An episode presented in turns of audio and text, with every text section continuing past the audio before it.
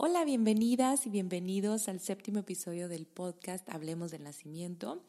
Mi nombre es Alma Carmona y el día de hoy tenemos una entrevista que compartirles a todas ustedes, a todos ustedes, con el doctor Alfredo Gallegos. Pero antes de pasar a presentarles al doctor, quisiera invitarlas a un taller de meditación y yoga prenatal que estamos organizando Pamela y yo aquí en la ciudad de Monterrey. Son cuatro sábados el 29 de junio, 6, 13, 20 de julio, de 10 de la mañana a 12.30. Y este taller está dirigido a todas las mujeres que estén embarazadas. Y son cuatro sesiones en donde combinamos meditación, yoga prenatal, círculos de aprendizaje con diferentes temáticas. Y pues en general todas las prácticas, charlas y las clases que vamos a tener durante el taller nos ayudan a trabajar con movimientos internos, todas las preguntas, todos los miedos, toda la posible incertidumbre para soltar la necesidad de controlar y vivir esta transición sintiéndote lista para fluir y dejarte llevar, confiando en tu cuerpo, acompañada por otras mujeres que están viviendo lo mismo que tú. La sesión número uno es embarazo consciente, trabajamos con, con el mindfulness, Sesión número dos es un nacimiento consciente, en donde vamos a hablar de las etapas holísticas de un trabajo de parto. La sesión número tres es en pareja, donde vamos a, aprender cómo podemos trabajar en equipo en toda, esta, en toda esta transición. Y la última sesión, la sesión número cuatro, vamos a, a hablar acerca de un posparto consciente. Así es que bueno, bienvenidas todas las mujeres que deseen caminar junto con nosotras en esta eh, bellísima etapa eh, del embarazo. Si desean más información me pueden escribir al correo hola y también pueden encontrar el evento en Facebook como meditación y yoga prenatal para un embarazo consciente que se llevará a cabo en Casa Naranjos. Ahora sí, vamos a pasar a conocer un poco más acerca del doctor Alfredo Gallegos. Él es pediatra neonatólogo es egresado de la Facultad de Medicina de la Universidad Autónoma de Nuevo León y tiene posgrados de especialización en pediatría y neonatología. También tiene una estancia formativa en la unidad de neonatología, de, neonatología del Hospital Universitario La Paz en Madrid, España, y tiene una acreditación como reanimador neonatal avalada por la Federación Nacional de Neonatología de México. Alfredo también habla de su objetivo en la consulta por medio de la participación en el bienestar de la familia, promoviendo y cuidando la salud de los pequeños del hogar. Esto lo logra mediante una vocación de trabajo responsable y de calidad en la atención de pacientes a lo largo de todas las edades pediátricas, recién nacidos, lactantes, preescolares, escolares y adolescentes. Él es promotor de los nacimientos respetados, la crianza con apego y la salud materna. Espero que disfruten muchísimo esta entrevista. Gracias. Estás escuchando el podcast Hablemos del Nacimiento. Información, historias y reflexiones para hacer del nacimiento de tus hijos y el tuyo como madre una oportunidad para transformar tu vida y la de nuestra sociedad. Yo soy Alma Carmona, psicóloga, facilitadora de mindfulness. Y yo soy Pamela Serna, dula, educadora perinatal y maestra de yoga prenatal. Queremos provocar en ti curiosidad para hacerte las preguntas que necesitas y encontrar las respuestas dentro, de, ti. Escucha un nuevo episodio cada semana. Hola, ¿cómo están? Bienvenidos. En este episodio tenemos a un invitado muy especial, es el doctor Alfredo Gallegos, que está aquí con nosotros. Bienvenido, Alfredo. ¿Cómo estás? Bien, bien. Buenos días. y también está con nosotros. Hola, yo soy Pamela. ¿Cómo estás tú, Alma? También, muy bien. Muy contenta de continuar con este eh, especial del Día de los Padres y precisamente eh, unir el, rol de padre de, Alfredo y poder tener su perspectiva también como pediatra neonatólogo, me parece que va a ser una entrevista muy, muy interesante. Así es que, pues bueno, vamos a empezar directo, Alfredo, con, la primera pregunta, que tiene que ver con el embarazo, no el tuyo, sino el de tu esposa. ¿Cómo, cómo fueron? Porque tienes tres hijos. Sí, sí, sí. Así es que eh, platicarnos un poquito acerca de, los embarazos, ¿cómo lo viviste tú desde tu perspectiva? Bueno, pues la verdad es que yo creo que como muchas parejas que han tenido más de un bebé te van a contestar, definitivamente es muy diferente el primero a los demás. El primero te cambia la vida radicalmente. Eh, en, lo personal, nosotros nos esperamos un, cierto tiempo. Mi esposa también es pediatra, este, trabajamos mucho, o sea, la, el trabajo es muy duro. Y, y, el plan era pues tratar de estar un poquito más estables, tratar de estar un poquito más maduros. Y, y a final de cuentas fue algo muy planeado, muy, muy, este, muy ordenado. Eh, pero una vez que nació Alejandro, que es mi primer hijo, pues sí te cambia la vida radicalmente. Te cambia la vida en el sentido de que te das cuenta de que tu tiempo ahora lo tienes que administrar muy diferente. Eh, te tienes que dar más para, para, tus hijos que para ti mismo.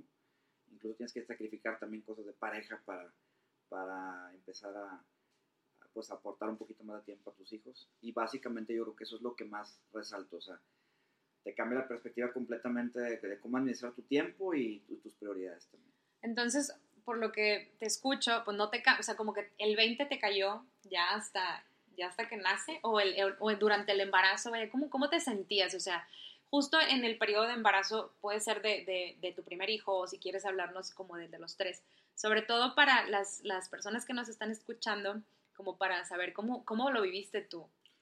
Yo, lo, lo, vimos muy, muy padre, o sea, fue una experiencia mar maravillosa la respuesta es sí, me cayó a mí en lo personal el 20 total cuando nació. Y, y lo, lo, aclaro porque ahora yo, eh, de, de, este lado de, de, de, mi trabajo, donde me enfrento a familias y a veces me piden algo de consejo y pues doy mi humilde consejo dentro de mi experiencia como papá y lo que sé, lo poquito que sé como pediatra, este, yo sugiero cosas que no precisamente hice yo antes de Alejandro como las cosas que te hubiera gustado que, que sí, te pues, dijeran. Exacto, o sea, hay a lo mejor no, no, no muchas, pero hay una en lo particular que, que se me hace muy importante, que es precisamente preparen su mente y preparen cómo van a administrar su tiempo, sus recursos, su estilo de vida, sus prioridades. O sea, eh, hay, hay, temas muy fríos, por ejemplo, hay temas como lo económico, que habrá gente que a lo mejor no le da tanta importancia y dices que eso no tiene no tenemos por qué pensar en eso, el, el, mundo gira alrededor del amor, pues no necesariamente, este, porque tienes que pensar eh, qué proyecto de vida tienes que tenga que ver obviamente con tus ingresos, con tus gastos, etcétera, para que cuando vengan tus hijos les puedas dar tiempo, porque yo me enfrento a familias felices, sí, eh, muy entregadas, muy amorosas, parejas muy, muy amorosas, pero que definitivamente veo cómo trabajan mucho y no tienen tanto tiempo para darles o para brindarles a sus hijos como el que yo pienso que sería lo ideal. Mm. ¿De acuerdo? Y creo que si desde antes eh, se les estuviera aconsejando por esa línea, sí. este pues pueden planificarlo de una, de una, forma más eficiente. Los cursos de educación prenatal que, que abundan por ahí, que son maravillosos, muchas, con muchas este, directoras de, de cursos yo he platicado y les he dicho, a veces faltaría también tomar a las parejas antes de embarazarse. Claro. ¿Me explico? No nomás ya embarazados, porque ya embarazados te quedan unos meses para, para, para preparar todo el changarro. Sí, sí bien eh, te va unos y, meses. Y es prepara tu nido con lo que tienes a ese momento. Y si preparas a una pareja o incluso una mujer joven en edad fértil que tenga el proyecto de embarazarse, pero que todavía no lo esté, creo que le das más tiempo precisamente para, para planificar claro. todo eso. Sí, luego hablamos mucho de nosotras de que nos agarró de sorpresa el embarazo, entonces ya ni siquiera tenías, no sé, por ejemplo, cosas como que ya tengas eh, antigüedad en tu trabajo para uh -huh. que te cubra la incapacidad de la maternidad, o sea, cosas que dices, ay, X, eso luego lo veo, pero uh, como en el tema práctico y económico son súper importantes. Sí, sí hay, hay, hay, gente que va cargando, por ejemplo, dos, tres deudilla, deudillas y que a lo mejor de pareja, de, de solteritos, de pareja sin, sin, hijos, pues ahí lo vas llevando. Llegan los hijos, también lo vas llevando, pero insisto, te das cuenta de que caramba, o sea, quisiera yo trabajar menos. Suena, suena extraño, pero es la, es la realidad. O sea, te das dando cuenta de que, claro. oye, pues salgo en la mañana, regreso en la noche, y ellos exigen tiempo, exigen este, presencia. Eh, presencia. Sí. Entonces, ese sería mi, mi, primer consejo, y confieso, es lo que me, me volteó el mundo cuando se alejan. Entonces, justo cómo, cómo te impactó en tus actividades como médico, pediatra, el momento en que llegaron tus hijos. Una, una disculpa, Alma, ¿eh? es el celular de Alma. Esto también sucede. ¿Cómo, ¿Cómo impactó? Sí, en tu trabajo, en este ajuste de tus horarios para estar presente.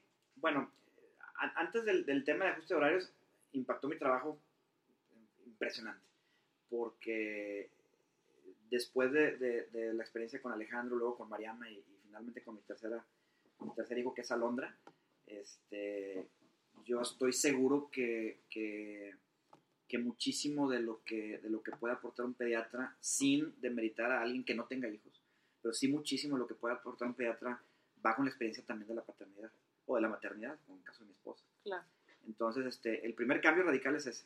O sea, empecé a ver a los niños de manera diferente, empecé a ver a los papás de manera diferente. Cuando te pregunta, hablando de a lo que yo me dedico a diario, cuando te habla una, una mamá angustiada porque pues lleva una hora llorando y pues ya no le hallo que tiene, ya eh, le intenté dar de comer y le cambié el pañal y, empiezan a pensar pues, que puede ser algo grave, a dónde me voy corriendo, etcétera. Pues bueno, la orientas y con, tu, con tu conocimiento médico este, le, le contestas y le aportas, pero entiendes de forma diferente esa angustia porque ahora lo vives de este lado. Mm. ¿Me explico? La preocupación por una fiebre, la preocupación por una tos, eh, el, el, todo, todo, toda, la, toda la, la intensidad que, que, que, a veces cuando no eres papá, pues así lo clasificas. Qué intensa es esta gente, cómo pueden estar tan, tan obsesionados con estar preguntando a todos y resulta que uno tiene a su hijo y, este, y acabas en lo mismo. El tema de la lactancia, por ejemplo, eh, a lo largo de varios años, pues poquito a poquito adquirido cierta experiencia, cierto conocimiento en lactancia, eh, pero no se compara con lo que vives en casa, con lo que ves. Yo este, confieso que no he amamantado ni lo haré en, este, en un futuro, pero pues lo he visto de cerca en mi casa tres veces. Mis tres hijos han sido alimentados con leche materna exclusiva, han sido amamantados. Este, eh, dos años y medio el mayor, la en medio un año y ocho meses, y la, la chiquita por motivos de, que ya nos andaba por irnos un viajecito que ya nos merecíamos, pues ya le, le cortamos ahí el show al año y, medio, al año y medio. Entonces eso es experiencia exquisita, o sea, eso es, aprendizaje que ningún libro te da, ningún curso, ningún diplomado, ninguna certificación, ninguna especialidad, más que el hacerlo. Así definitivamente. Oye, Alfredo, y cuéntanos un poco de el nacimiento de Alejandro eh, y que podemos también narrar como tu nacimiento como papá. Y dejando un poquito tu pitufo de lado, tu estetoscopio, tu consultorio, ¿qué pasó en ese nacimiento tuyo con tu primer hijo? Pues yo creo que, yo creo que eh, así como lo dijiste, sin yo, sin yo decidirlo así, en automático se te cae el estetoscopio, se te cae cualquier cosa. De hecho, es muy, es muy sabido que, que en general eh, ningún pediatra o la mayoría de los pediatras deciden no atender el nacimiento de su propio hijo por muchas razones. Creo yo que hay un tema por ahí de seguridad.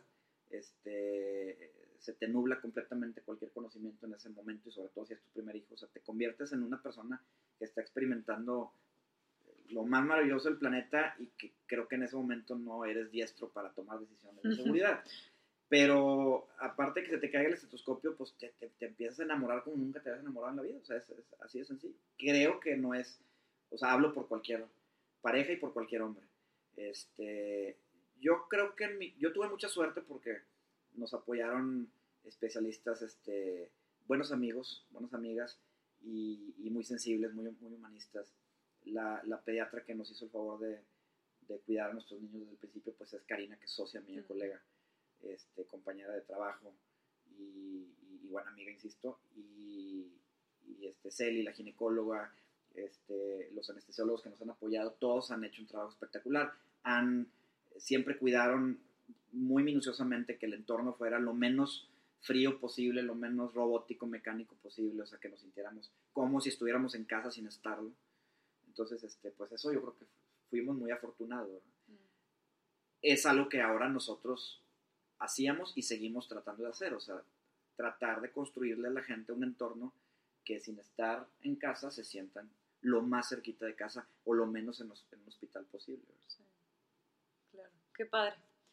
Y, y, eso que dijiste al final, ¿no? De que, que fueron muy privilegiados, o sea, creo que no, no todos tenemos estas, eh, estos privilegios y, y, sí, sí cambia mucho eh, el nacimiento. Así es que, bueno, muchas gracias. Pasando a, la siguiente pregunta y como adentrándonos un poco más a este corte, ah, ya nació y nos vamos a la casa, entonces hablar como de estos retos eh, que, a los que te enfrentaste, sobre todo de, estas cuestiones que luego nadie dice, o sea, es como, sí, todo va a ser padrísimo, ya nació tu bebé, está sano, ya ves que esta frase de que con que esté sano, todo bien, no sé qué, y lo llevas a tu casa y es como, wow.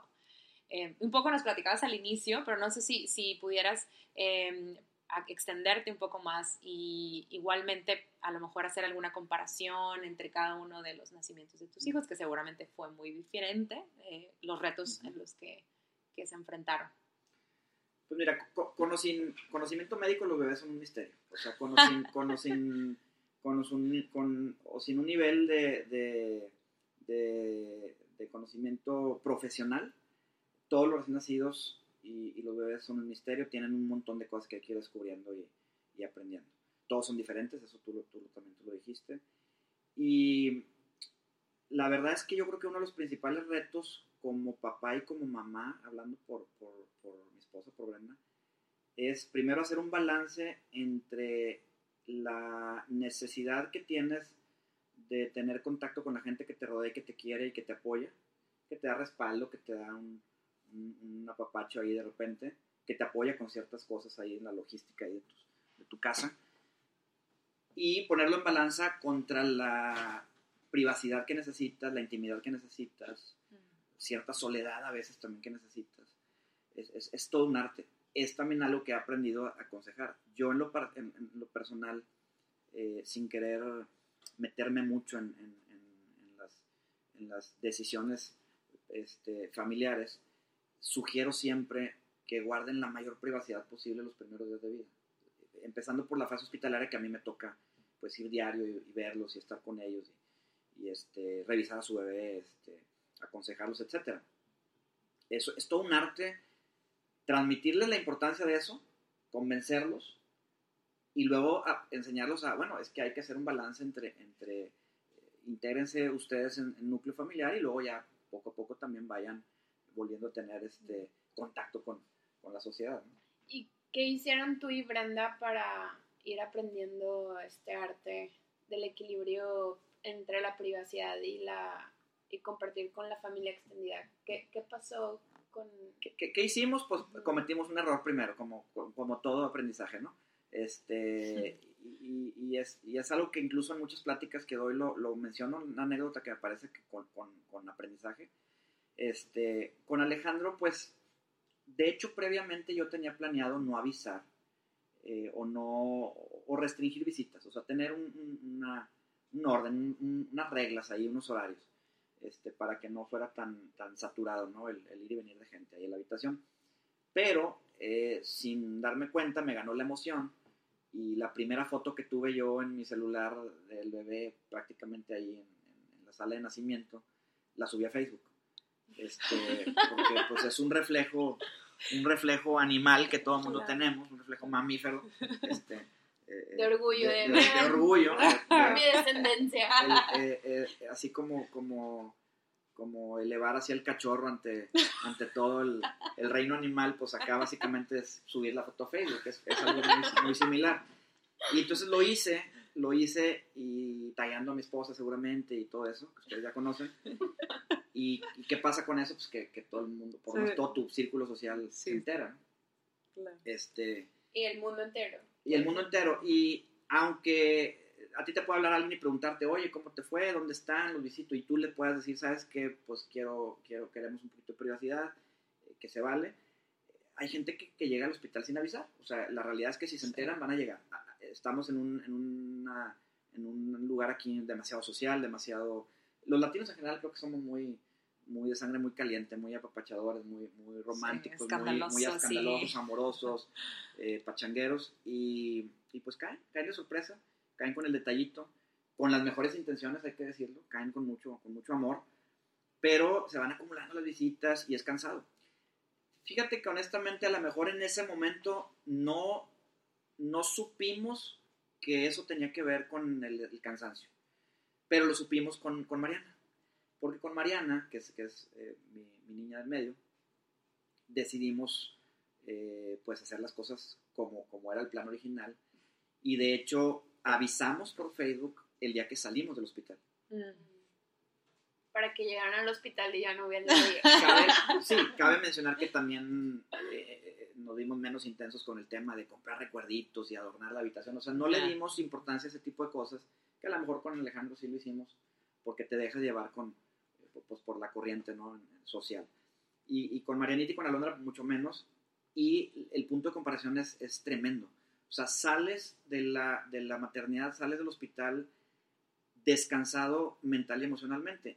Sales un poquito cansado físicamente porque la desvelada no la exentas. Claro. La mujer tiene que estar alimentando a su bebé.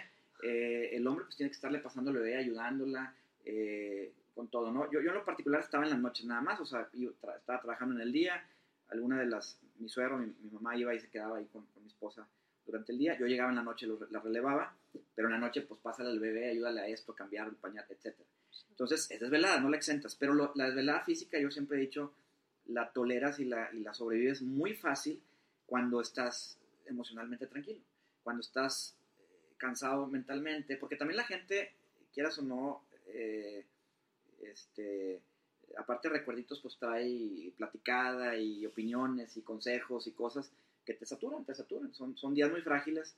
La, la mujer, un- uno pues nada más es el cansancio físico, pero la mujer también trae ahí las hormonas todas desconchinfladas y lo que menos quiere es estar escuche, escuche, escuche, escuche opiniones de todos los Sí, sentidos claro. posibles y eso va cansando mucho. Entonces la- el- el- nosotros tenemos la comparación así bien, bien medida y es infinitamente mucho más descansado cómo sales del hospital cuando no tienes visitas, lo digo y lo sostengo, que cuando tienes un circo de, de gente día y noche. ¿no? Yo, por, sí, por mi trabajo a veces me y toca, llegar, me toca llegar a habitaciones para pasar visita y, y, y veo tanta gente que en cualquier momento pienso que se van a poner a jugar bingo.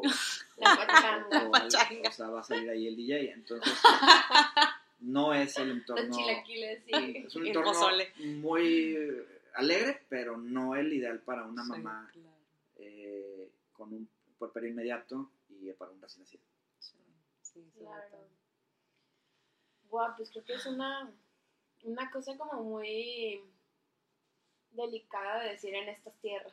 Sí, para un pediatra, para una asesora, para una educadora prenatal, para una doula, para, para todo el mundo. Es muy delicado, muy difícil, muy incómodo. Yo le digo a la gente, le digo, te voy a dar un consejo que no te van a dar mucha gente y que incluso hasta te puede molestar tantito, pero me voy a sentir muy tranquilo yo de dártelo.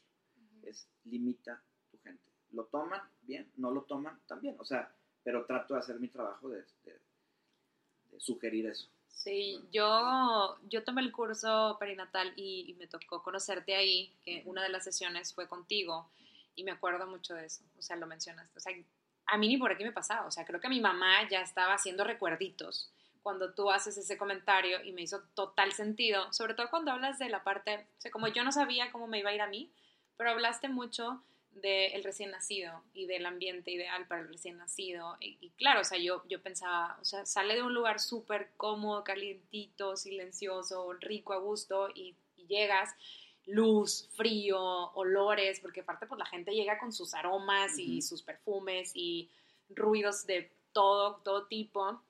Entonces me hizo mucho clic y, y yo creo que por ese, por ese comentario que lo dijiste así al grupo fue que yo decidí no avisar a nadie eh, y no tener visitas.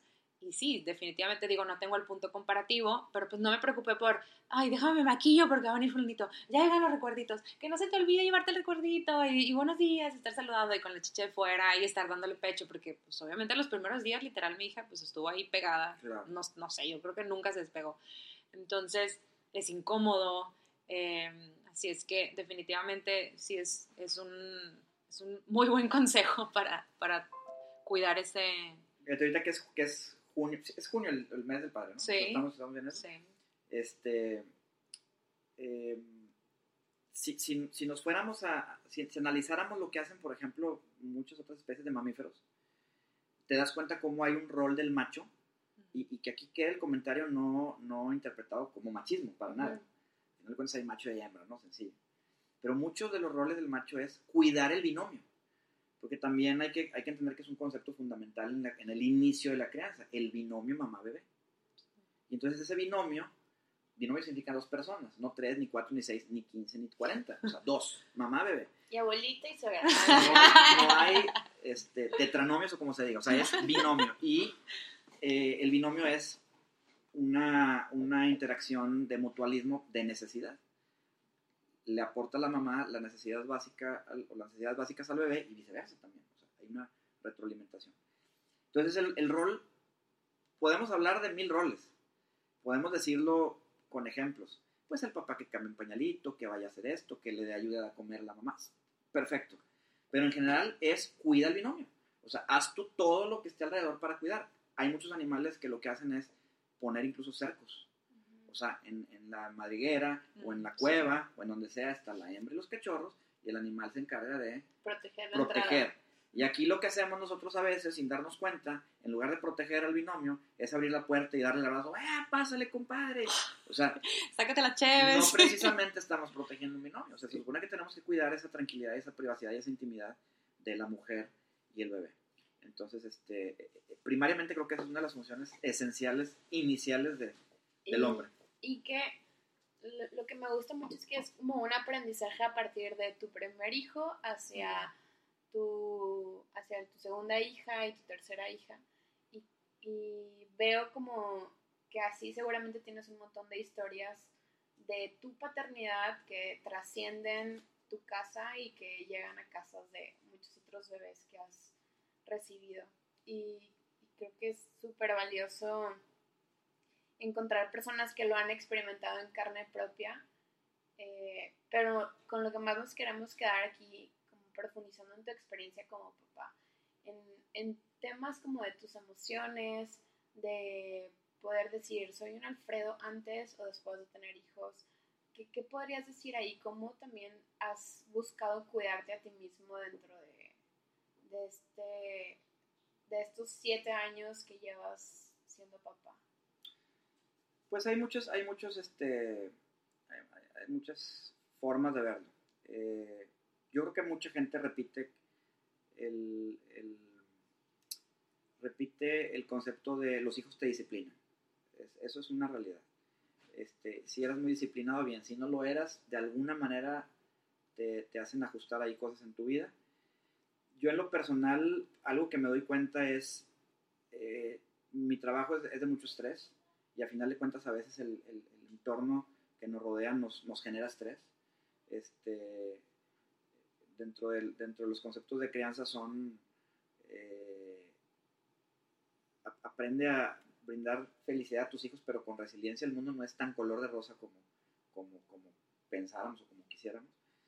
Y, este, y pues estamos sometidos al, estrés los adultos. Y el tema aquí, lo que he aprendido y que gradualmente creo que medio perfeccionado, es a no transmitir ese estrés. Y nos seguimos equivocando. Yo confieso que eso es algo que me pasa mucho. Este, es todo un arte llegar a tu casa y quitarte el disfraz de persona eh, estresada, tensa, molesta, con problemas, porque eso es lo que menos le tienes que transmitir a tus hijos.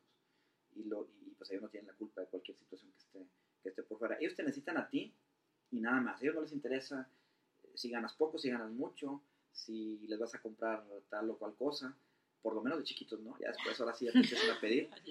Pero la realidad es que al principio lo que necesitan es tu presencia, pero tu presencia tranquilo, relajado, amable, eh, contento, este, no forzado. Y creo que eso es lo... lo- y, y creo que mu- muchos estarán de acuerdo conmigo, o sea, muchos lo, lo sentirán igual. Es el reto principal. Es cómo hacer un balance entre, entre tu forma de reaccionar previa a hijos. Ahora tienes unos bebés que no puedes tú este, mostrarles el- el- el- toda esa agresividad. ¿Me explico? yo, yo platico mucho, a mí me gusta mucho el tema de la creencia y platico mucho con las parejas y lo primero que les digo es, este, porque uno escriba bonito de repente en, en Facebook, no significa que no tienes problemas, no significa que no te enojas, Claro. no significa que no te estreses con algo y que puedes de repente levantar la voz y que puedes discutir con tu esposa porque si alguien me dice que no lo hace, pues está mintiendo. Pero el arte es diluir eso y, y, este, eh, sobrellevarlo de la mejor manera y no transmitirlo a tus hijos. ¿Y nos puedes dar un ejemplo de algo que haces tú para lograr eso? No sé, te vas corriendo, gritas afuera y lo vuelves Sí. en paz. ¿o Cuentas qué? hasta 10. Pues mira, eh, yo- yo creo que a- a- a- estrategias de, de ahí en, en el momento, pues no, no sé, no te sabría contestar ahorita. En lo personal, y, y eso, pero es algo muy, muy, muy personal, el ejercicio a mí me ha ayudado mucho. Ahorita estoy en una fase floja de varios meses de no hacer ejercicio y lo noto, lo resiento. Está Tremendamente, cargando. pero es, es una cosa increíble.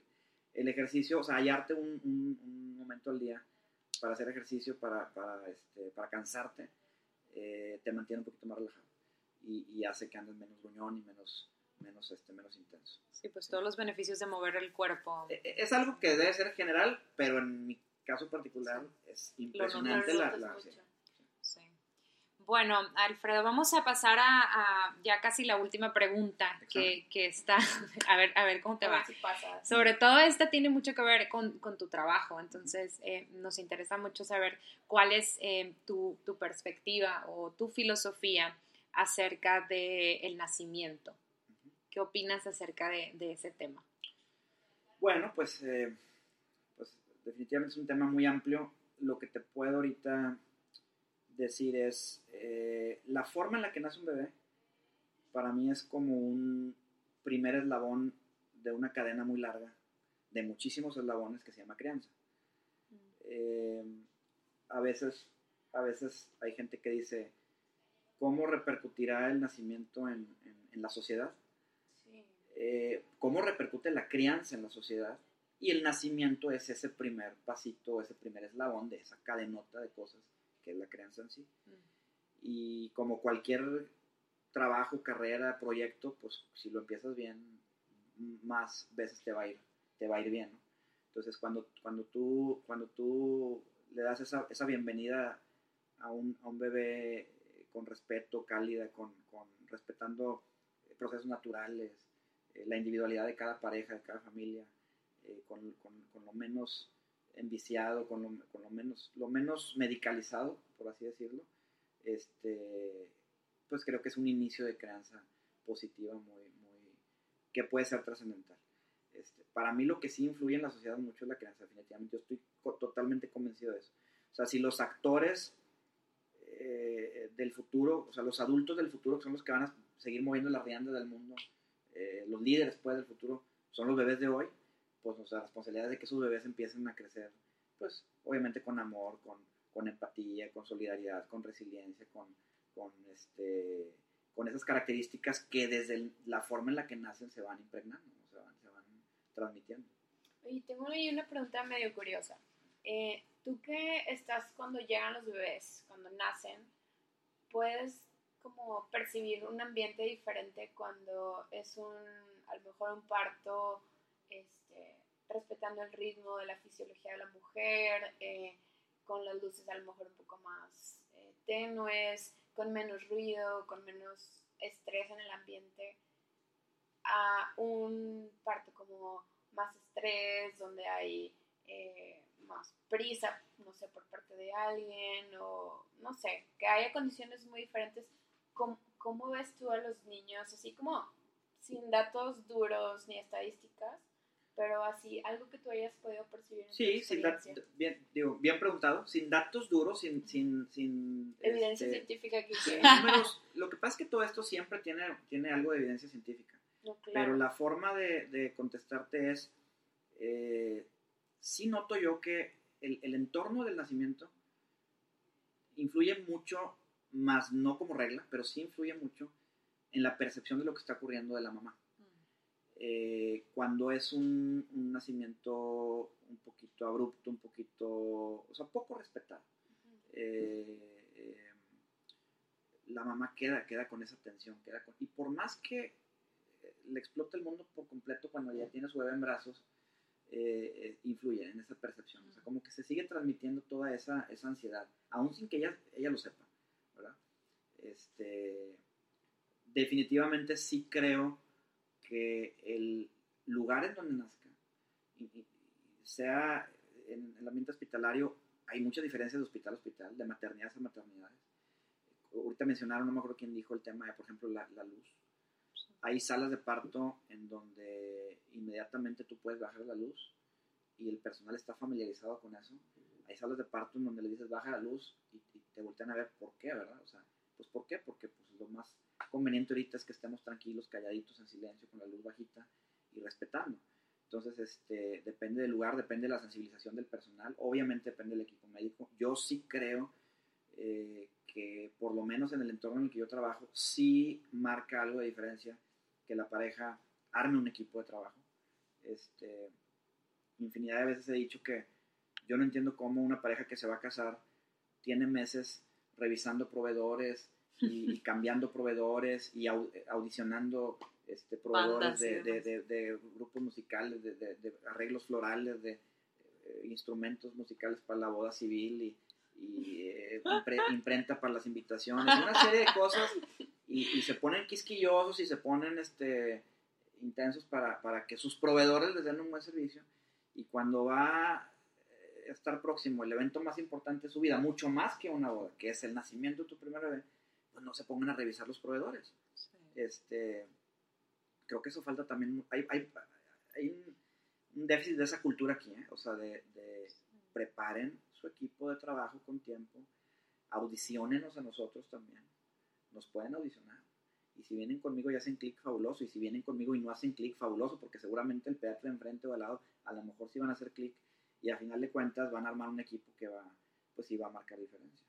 Sí, creo que es algo que, que algunas personas pues seguramente no, no, saben, o sea, yo, yo de hecho es algo que yo no sabía y de no haber, de no haber no me acuerdo si pregunté o, el curso, no sé, no sé dónde fue, yo supe que existían estas citas prenatales. Prenatales, así es. Eh, que por cierto son gratuitas, o sea, bueno, al menos la de Alfredo fue, fue gratuita y fui con Karina y fui, bueno, algunos otros pediatras de aquí de, de Monterrey, que si vives aquí en Monterrey podemos ponerte algunos de estos contactos, sobre todo el de Alfredo lo vas a encontrar en las notas del episodio. Y, y es padrísimo, o sea, una cita prenatal es literal esto, es como una audición, bueno, y, cómo funciona, qué haces tú, es una, es una plática, yo me acuerdo que Alfredo, no, se me hace que él ni se acuerda, pero me acuerdo que Alfredo hasta me hizo un dibujito, o sea, de, mira, este, tú vas a estar aquí, padrísimo, y haz de cuenta esta caricatura de que tu bebé van a ser aquí, en, en, este parto, no sé qué, en el agua, y, y, luego te vas a venir para acá, y mientras tú le vas a estar dando pecho, y haz de cuenta que me contó toda una historia que se me hizo súper padre, porque o sea, no nada más era como el, entender cómo trabajaba él, sino también me ayudó a entender qué era lo que iba a pasar en ese momento. O sea, ni por aquí me pasaban muchas cosas. Y, te, da, te da más, em, pues sí, toda la información que necesitas. Eh, sí, yo creo que algunas mujeres y hombres ni siquiera sabemos que tiene que haber un pediatra ahí este, cuando nace el bebé. O sea, como que tú crees que está tu ginecólogo y ya. creo que yo era una de esas de las que, ah, tengo que conseguir un pediatra también que esté aquí y que tenga que conocer o no a mi ginecólogo, o sea, son cosas que pues nadie te habla si no has tenido hijos, Mira, la participación del pediatra en el nacimiento tiene que ser de seguridad ante los problemas que puedan surgir, pero también de, de calidez y empatía cuando no hay ningún problema. Porque de nada sirve que alguien esté listo para apoyarte eh, ante lo peor si no te ayuda a que se desarrolle todo como debe ser ante lo mejor, que es que tu niño salga, que tu bebé salga este, sano completamente y que es la mayoría de los casos. Entonces, este, sí es importante no, no, no perder aquí piso de decir, eh, quiero un equipo muy amoroso y muy romántico, no, quiero un equipo seguro, un equipo eficiente, un equipo con calidad médica, pero que respete que sí, respeten los procesos naturales, que respeten nuestras esta humanidad personales. Y calidez. Exacto. Sí, sí, también eso, eso es algo que, que, sobre todo aquí en Monterrey, digo, seguramente en otras partes de México también, pero sí hace una gran diferencia. Así es que, bueno, ya vamos terminando. Pamela, ¿tienes alguna otra pregunta? Pues íbamos a preguntar lo de los consejos, pero creo que Alfredo se nos adelantó y nos dio un muy buen consejo al principio. Bueno, nos dio un par de consejos muy buenos este, el de considerar la cuestión económica a la familia, sobre todo con, con, lo que habíamos hablado en, otra ocasión de que a los papás, después de que nacen los bebés, les entra la angustia de ser estos proveedores como de lo económico, cuando los bebés, justo como dijo Alfredo, necesitan presencia, tiempo de calidad. Planear tu este, tiempo, planear, planear tu presencia, exactamente. Y, y, bueno, formar también un equipo, hacer estas entrevistas, como dice Alfredo, Eh, no sé si tengas ahí un- algún consejo final que se te ocurra de bote pronto. No, yo creo que yo creo que con eso se resume todo. O sea, organicen la bienvenida de su, de su bebé como, como debe ser, como, como algo muy importante. Armen un, un equipo. Este, el, La el- intimidad. el nido, el nido más importante es el de la mente. Este, a veces preparan nidos muy plásticos y no preparan la mente para lo que viene. Entonces, preparen su mente para brindar presencia, brindar tiempo y les va a ir muy bien. Muchas gracias, Alfredo. De cualquier forma, vamos a poner toda la información. Alfredo es muy activo en Facebook y si quieren más consejos, pueden encontrarlos ahí. Habla de, de diversos temas que tienen que ver con la crianza, nacimiento, lactancia y cualquier otra información eh, lo pueden contactar. Muchísimas gracias, Alfredo. Gracias. Nuevamente. Gracias. Nos vemos. Bye.